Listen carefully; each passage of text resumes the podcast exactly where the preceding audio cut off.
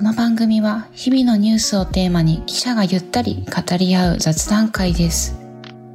夜にグラスを傾けながら、朝のストレッチをしながら、あるいは溜まった家事を片付けながら、あなたの日常の BGM 代わりに使っていただけると嬉しいです。それではお聞きください。前回の続きからお送りします。で、結構ずっと喋りたいねって言ってた話を取っておいてたんですけど、うんあの映画、アニメの映画、すずめの戸締まりをちょうど3人とも見たので、その感想も話し合おうということだったんだけど、うんうんあの、もしまだ見てない人がいたら、ちょっとネタバレがね、出てくるかもしれないまあ、ので、しないようにそね、気をつけないとだね。ご容赦いただきつつかなと思うんだけど、どうでした？まず、じゃあ、犬間くんから。そうですね。やっぱ、泣きましたね。泣きましたね。感動しましたね。泣かなそうなのに確かに泣いたりすんだねとか言ったら、あまりにもあれだけど。なんかそういうのもちゃん、なんていうか、こう、はい気持ちをコントロールしそうなイメージだいやいやいったけど。や、感動するところどんだけ冷徹なイメージ いや、やっぱ感動しましたよ。えーそのスズメが、こう、いろんな、その、ね、その、痛みとか、悲しみとかを乗り越えた上で、まあ、物語が進んでいくので、うーん。うんそこに感動しましたし、何回見たんだっけ映画？2回見ました。で、その2回見たっていうのは、うんその、新海誠監督はやっぱり日本を舞台、実在する場所を舞台に描くわけじゃないですか。うんうんその描かれた場所がどこなのかっていうのをなんかちゃんと確かめたくて、うんっていう思いもあったんで、2回見ましたね。やっぱ1回目見た後にツイッターでいろんなその聖地の場所を皆さん上げてくださってるので、うんうん。ああ、そこだね、ここだねっていうのを確認した上で、で、最後はその、東北い行くんですよね、うん。物語の中で。で、福島だとか、その、まあ、宮城とか仙台とかの場所も出てくるんですけれども、うん。その場所が一体どこなのかっていうので、やっぱちょっともう一回確認したくて、なるほどね。見てきましたね。えなんか馴染みの場所も出てたりした？見たなっていう。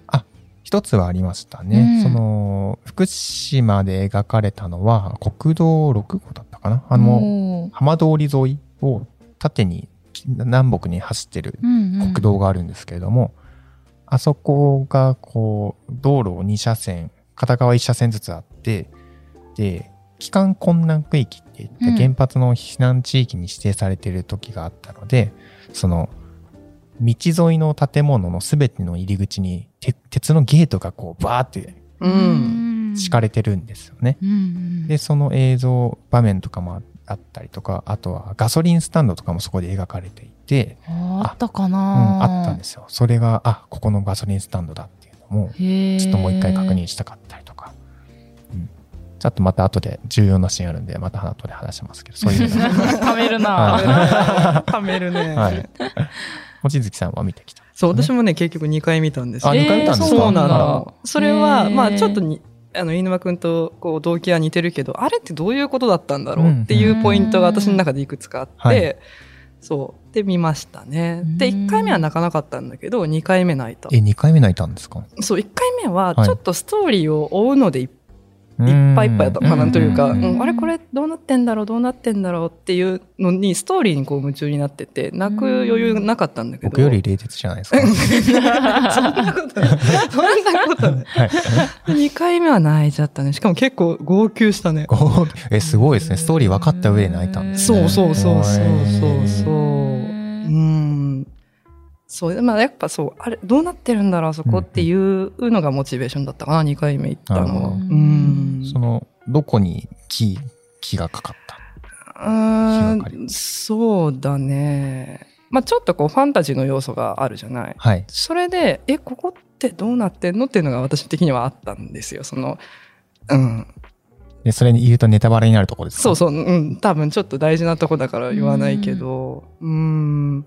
まあ、うん、そうだね。まあこの人が言ってるのは、言わされてるの言ってるのってシーンがあるんですよ。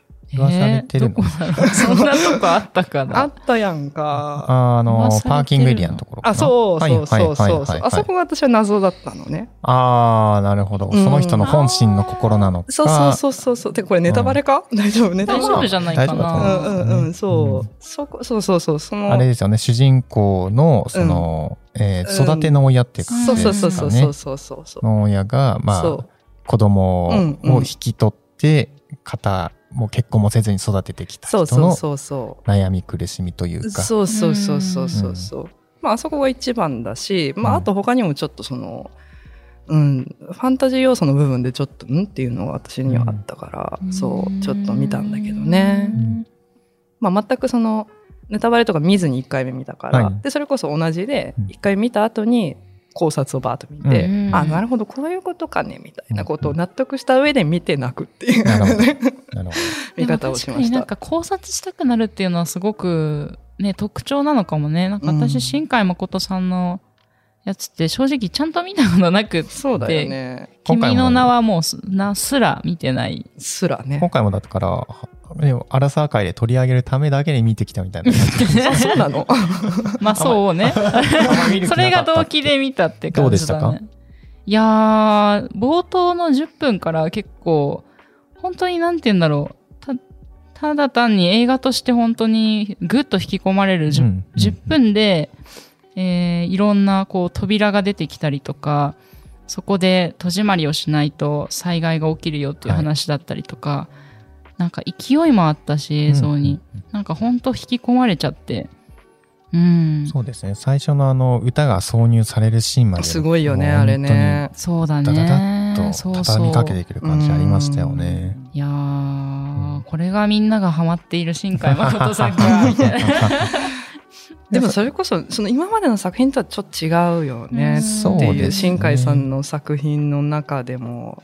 なんていうかこう、ね、まあもういいのかな。やっぱ、要するに、扉からミミズっていう仮想のでっかいものが出てきて、それを抑え込まないと、そのところで地震が起きるっていう物語なわけで、で、扉っていうのが日本各地にたくさんあって、その扉を見つけては閉めていくっていう物語なんですけど、結局ね、日本の中での地震って、やっぱり昔からこう災害の原因になってきたわけで、なんかこう、ね、その死とつながってる感じの物語があって、結構重たいテーマではあったのかなって今回思いましたけどねう。ん君の名はとか。まあ、君の名はもうね、災害ですけれども。そうだね。はいうんうん。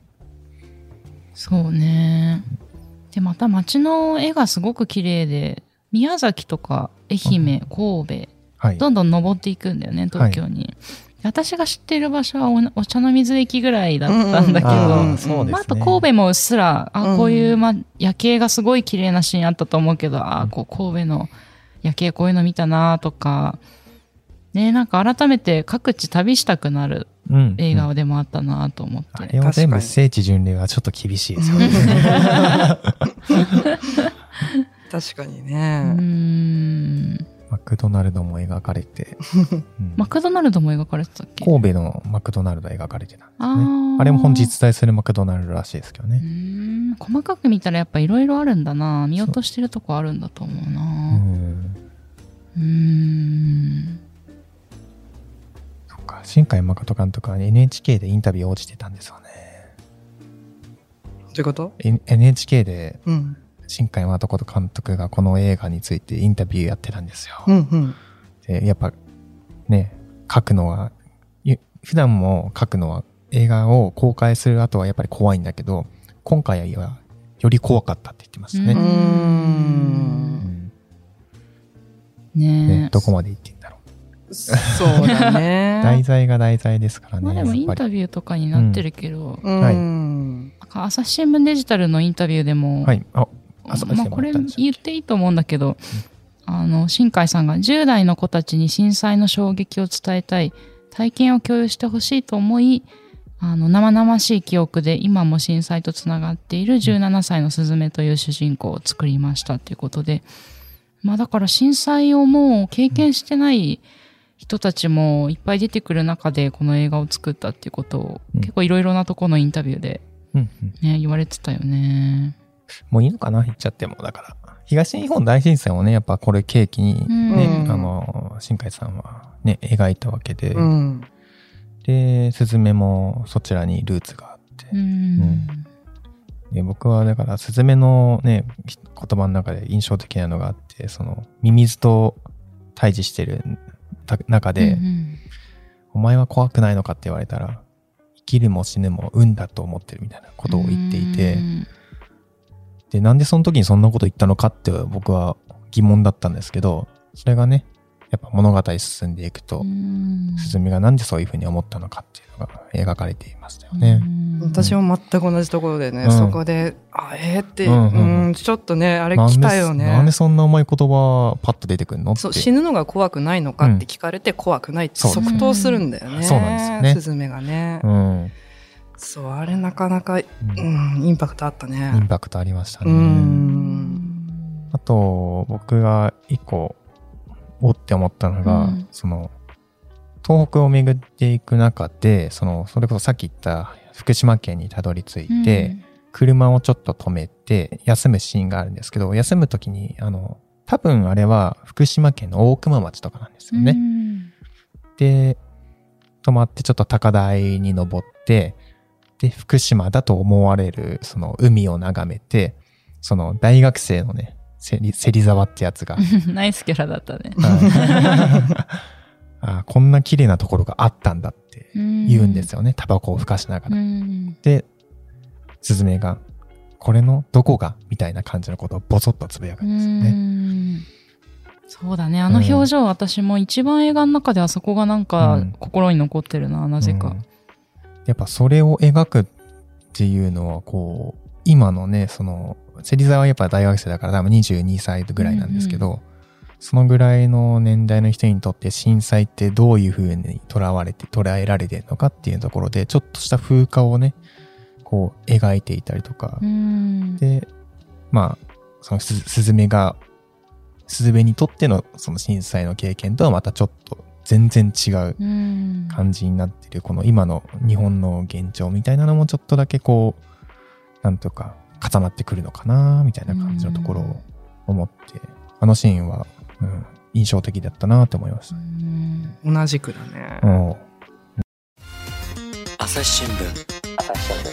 ポッドキャスト。今日のポッドキャスト気になるテーマだったけどネットで調べるにはどうすればいいのかな？知りたいニュースをサクッと調べるなら朝日新聞デジタルで検索。会員登録すれば5年分の記事をもっと深く読み込むこともできるよ。指先一つでなるほど広がる。朝日新聞。いやでも本当自分もそういうことを感じてそうだし言ってそうだなとも思った。なんかこう、美しいって思うものっていろいろあってはい。やっぱ映画の中でも初めの方とかもいろいろな廃墟が出てくるけどはい。なんか結構綺麗だなというかまあ私苔がすごい好きだったりするんだけど、あのうん屋久島に登った時にすごい苔が生き生きしてうん、うん。緑で綺麗だったのを見てなんかああいう苔が生える風景ってすごい美しいなって思う感性があるからはい。うーん綺麗だなって思うんだけどでもそこが実は昔家があったとこだったりとかね人によっていろんな感覚が違うよなっていうのも改めて思ったな、確かにその扉をね、その閉じるときにうん。何するのかっていうと、そこの廃墟だったりとか、その、まあ、土砂崩れでもう閉村したところとかに、あった暮らしを想像するんですよね。確かにそこはちょっと通ずるところありますよね。うんなんかこう、あ、ここにも昔の普通の生活があったんだ、みたいなところを想像させる感じが。いや本当たまたまだけど昨日ツイッターをなんとなく眺めてたらそのこの会社からも今撮ってる東京本社からも歩いていける銀座の一番の中央のあの交差点ってあるじゃないなんかあそこの写真を上げてる人がいてその戦後直後のあのデパートだけ残って他が焼け野原になった写真とかを上げてる人がいてうん。あなんか私にとってはもう復興した後の銀座しか知らないけど戦争があったことの頃を思い出してあそこ歩いたりする人もいるんだなっていうのをまたちょっと思って。まあこれとはちょっとずれちゃうけど、はい。なんか同じようなね想像するって難しいけどね、なかなか自分がうん。いない時代のことだったり、離れてる地域の昔だったりってね。うん。なんか私、ああ、自分で言いそうって思いながら、芹沢の側の人間の気持ちで見たから、うんグッてなった。なんか、確かにそう言いたってなって本当に。確かに。そうそうん確かにうんね。でもなんかもう逆にその、綺麗だなっていう感性というか言葉もなんか、これからは大事にしなきゃいけないんじゃないかなって若干思ったりもするんですかね。なんかこう、う、次に向かって新しうくん。なんか街を作っていったりとかするためめにはやっぱりそういう何か人を引きつけるものがないとダメじゃないかなっていうふうな思うしもあるのでうん。そういう綺麗だなっていうふうな言葉も大事にしたい。その前に進むためにというか。うん、そうなんですよね。うんまあ、かといってやっぱね、そこに住んでいた人たちは別に新しいものが欲しいわけじゃなくて昔の暮らしが欲しいって思う人がやっぱりたくさんいるので、だから復興って難しいんだなって若干思ったりとかするんですけどね。そうだねん。震災以降の議論とかもね、そうだよね。そうですねなんかうんその、忘れないために残すっていうのは一つの選択肢だけど、もうちょっと見たくないよっていうね、方は、それはそうだろうとも思うしね。そうなんですよねだからまあ、こういう映画で、こう、忘れないきっかけというか、初めて知る若い子とかもいるわけだから、はいそれは一つの手段だなっていうのは改めて思ったかな。そうですねその今回のスズメでうね。ん。でもやっぱり、ツイッターで見てるとやっぱ心をえぐられたって人結構いるんですようね。ーんあ、その、えっ、と、自分は経験、あの、そうです、そうです。知っていてっていうことか。はいで思い出しちゃったみたいな思い出しちがゃったとかっていうので、でもやっぱそれぐらいね、悲惨な出来事だったんですもんね。そうだね。難しいよね。伝えるのって難しいですよね。まあでもさ、ごめん、並列するわけじゃないけどさ、うんうんホタルの墓とかもさ、はい。あれって、まあ私は戦争を知らない世代だけど、私はあれ、あの映画でもう、その戦争の恐ろしさをこう、うん。まあ想像だけどね、うんうん。なんかそれとちょっとなんとなく感覚的にはちょっと近いのかなって。だから、ね。その実際経験した方は多分もう見れないだろうし、うんっていうのもあるけど、そうちょっとに似てるというか通じるところがあるのかなっていうのは思ったかな。うんその次に知らない人に伝える手段としてね。そうですね。うん。確かに戦、それで思ったのは、やっぱ、裸足の弦で僕はだからね、戦争っていうものの、なんか悲惨さというか、エグさというか、グロテスクさをなんかう、ん。をなんか、知ったというか学んだ記憶ありますようね。ん。死体からウジ虫が湧いてるところを見たりとか、ピカドンって言われてるところとか、うん。ね、小学校のね、図書室にあって読んでた記憶がありますけど。うん確かにななんか資料館で、あの本当その人の手記を読んだり、まあ実際まだ生きてらっしゃるから戦争の体験者から話を聞いたりももちろん大事だし、でも同時に確かに映画でファンタジーだとしてもなんか考えるきっかけがあるっていうのはいいことなのかもうね。ん。うーん。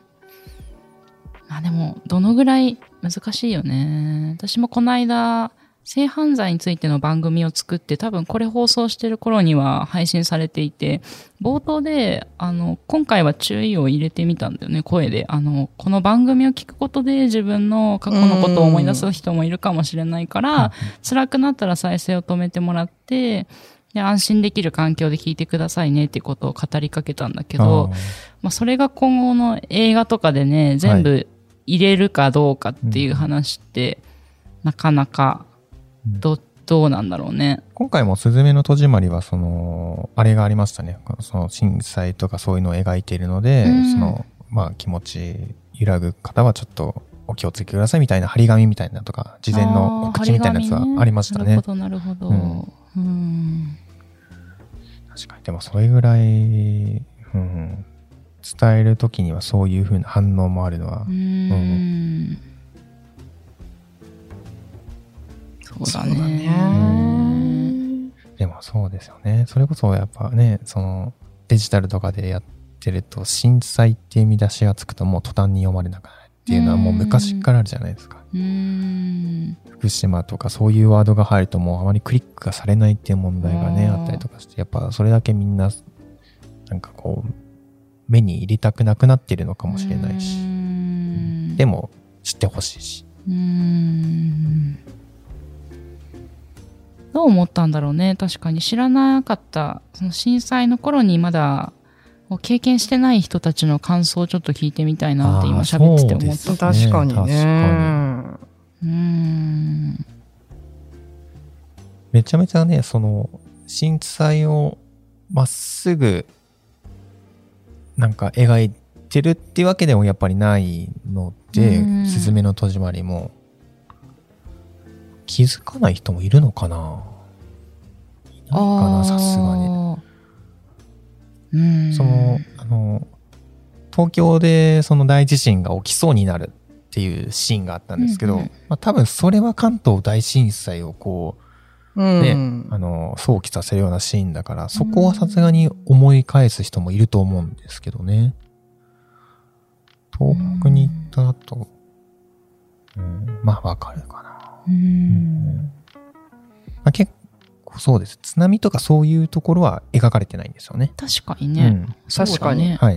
うんだから結構かなり配慮をして描いたんだろうなっていうのは僕は想像するんですけど。う。ーん。そっか押し流される街とかね。はい。確かに東日本といえばそれだけどそれは確かに描写としてなかったね。わかる、想像させるのはやっぱり堤防だとか、うん。その家の基礎だけが残ってるとかなんですよね。原発もね一瞬出てきてたそうですね。一瞬出てたんですようね。うん。ん。うん。確かにね帰還困難区域の縦看板もありましたね。う。ん。いやまた犬間くんと見たら見える世界が違うんだろうな。さっきの芹沢じゃないけど。私が見えてない福島の状況というか。ね犬間くん勤務してたから。3そうですね。年間だっけ？3年いましたね。うん。丸3年いましたね。私の目に入っていないものがいっぱいあるんだろうなってちょっと思った今。ですかね。う。うん。細かいこと言うと、なんでここで高速道路降りたんだろうっていう疑問があったんですよね。へえなんで？いや、なんかそれは、なんか通行止めって書いてあったらですよ。ん？通行止めって書いてた？通その高速道路、あの、途中で東北を北にな上がっていくときに、うん。うん高速道路を降りて国道で登っていくんですけど、なんでって思うんですよね。まあ、高速で行った方が早いよね。高速で東京から行ってるんうんで、うん。だからなんで降りたんだろうって思ったら、その、インターチェンジの通行止めとかがあったりとかって書いてあって、ああ、うんなるほどねって思ったりとかしたんですけどね。うんうんまあくまあくだらないところですね。うんそうだね。あと、本当後半のところの私一番心に刺さったのは、あ挨拶の言葉がいっぱい出てくるところがね、まあこれ多分核なんであれだけど、はい。うん。そうですね。すごい素朴な日常会話のやりとりっていうのが一番尊いし、うん。なんか、ね、大好きな人とか亡くなったおばあちゃんのこととかもなんか思い出しながら、震災と全く関係ないけど、うん、思い出したりしながら見てたかな、そうですね。うん扉を閉じめ、閉じる時の、あれね、うんそこにあった日常みたいなところですよね。いやーなんかいろいろ考えさせられる映画だったなそうですね。でも、新海さんはね、天気の子もそうですけど、一応あれも自然災害みたいなとね描いてたりとかして、うん結構通ずるところはやっぱずっとありますよね。確かにうん前と比べてどうとかなんかあった？今回ならではの特徴みたいな。今回ならではの特徴？まあそれ天才っていう意味では同じテーマではあるけど、そうだな。まあより現実に近い天才を描いたってことなのかな。うーん。そうね。でも天気の子も結構、うん雨、ね、豪雨災害っていうのは実際にあるわけで、うんだから、うーん、どうだろう。今回の方がやっぱより死が近かったのかな。死ね。うんなんか天気のこの時にはあんまりその人の生死ってところがそんなにそうね。なんか離れて描かれてたとか、あんまりそこに切迫感みたいなのは伝わってこなかったんですけど、ね、すずめの戸締まりは本当に地震が起きて、ね、それこそ猫の大臣っていう、うんうんうんあの、あいつが、いいの？このままで。100万人が死ぬよとかってうん。言ったりとかして、うん。ああ、そうだなというのはありますよね。ううん。ん。確かにね。だから災害と人の生死っていうのがやっぱ今回近かったっていうのは思いましたね。ううん。ん、そうかもね。うん。うん。聖地巡礼とかはする予そう定ですね。あるのえーっと、やっぱちょっとさい福島見に行こうかなとちょっと思ってますう。んそれ聖地巡礼というよりは、なんかあれを見て、ああ、やっぱもうちょっと今の福島、最近見に行ってないからちょっと見ておきたいなって思いがうんふつふつと上がってきて、う行んっていきたいと思います。うんなんかあの、実際に映画で描かれた福島のその芹沢が綺麗だなって言った場所って多分本当はない場所なんですよね。いろんなものを多分合算して多分作ってる光景なんなんですけどね。でもちょっと、年末年始のちょっと休みのどっかでちょっと見に行こうかなと思ってますが。あれ買いましたよ。大臣のぬいぐるみ。えー、買っ買ったというよりは、クレーンゲームで撮りました。すごい。じゃあ家にいるの？家にいます。あら。もはいうクレーンゲームになってるんだ。なんか僕が見に行ったところにはなんかちょうどありましたね。ねすごいですね。一発で撮りました。すごいね。すごいですね。100円でいただきました。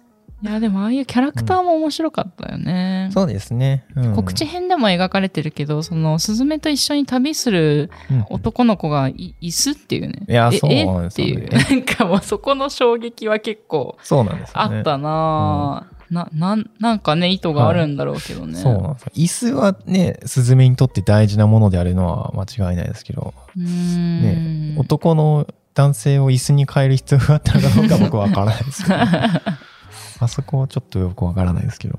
ねえ、まあでもその椅子もね、椅子よ4つの足があるうんうんお母さんが作ってくれた手作りの椅子なんですけど、スズメがこ女子高生になって持っている時にはもう椅子1本の足がなくてうん3本足なんですよね。なんで3本足なのかっていうのはあまり直接的に描かれてないですけうど、ん、確かに。うん。それも多分おいおい分かるって感じですよね。うん。いや、なんか気になるとこが結構いろいろあったなぁそうですね。わざとだろうと思うけどね。そういうふうにこう、うんうんみんなで喋って、ね、盛り上がってもらいたいというのもあるんだろうけど。考察したくなる映画。そうですね。なんかああいう、なんか、自信を人の手によって左右できるものとして描くのはどうなんだろうっていう人もいたらしいですけど、ああ、そもそもね。そもそも人間がコントロールできるものなのかねできたらいいんだよな、本当に。う。いや、本当そうですよね。本当うに。ん自然災害の取材はした経験ありますか？そうだね。私とモッチーは1年目に、私は広島でモッチーが岡山にいて、で広島で大きい土砂災害が起きたので、うんうんね、その現場一緒に取材してたんだよね。ああ、そうでしたか。うんいやー、本当に。ああいうのも本当食い止められたら、どれだけ良かっただろうっていうのは、いやー、そうです。あるよね。そうだね本当に、ああいう現場に行くと、なん本当に何もできないっていう無情さみたいな感じますよね。うんそう、でもそれこそ時が経ってどんどんどんどん、あの、もともとは土砂だったから濡れたね、あの、びちょびちょになってる土砂のとこだったんだけど、どんどん乾いて、今は風景がどんどん変わっていってるから、うん、で、人がね、まだ少ない場所だよね。あまだそこに住民は戻ってきていない感じの。そうだね、一部戻ってきてるとは思うけど、やっぱり一番ひどかった場所はもう工事で、そこは住める場所じゃなくなっていたりするから、はいはいうんうん。そうね。うん、そういう光景もちょっと思い出しながらだったな。そうですね。まだ見てない方、ね。見てみてもいいかもしれませ。うんうん見てない人は何を言ってんだろうって感じなのかな。そう確かにそうだよね そうだよねそうだそうだ いや、でもそうですね。ちょっと見て、またね、3月に向けて、確かにいろんなメディアが震災の話取り上げると思うんですけど、ねちょっと思い返す機会にしてもらいたいなって思いますね。1月17にはねまた阪神・淡路大震災もあったからそれも記事も出ていくと思うのでそうですね。ううんんね、そんなそういう話をちょっと頭の片隅に入れておくと、その復興の所得税をね、防衛費に回すのは、はっていう感じがね、しね考えにも多分ななっちゃう。僕はちょっとなってるんですけど。なるほどねうん。まあもう復興終わったんだっていう。終わってないけどねっていう。うん。そうで関連でぜひあの飯沼くん今回、はい。あのー原発事故賠償のはいはいはいはい。記事も上げてくれてるのでこれちょっとぜひ紹介してもらえますか？そうですね。えっ、と、原発事故賠償で9年ぶり見直し、新たな分断が生まれる懸念の声もっていう記事なんですけど、まあ、お話はつきませんが続きは次回お送りします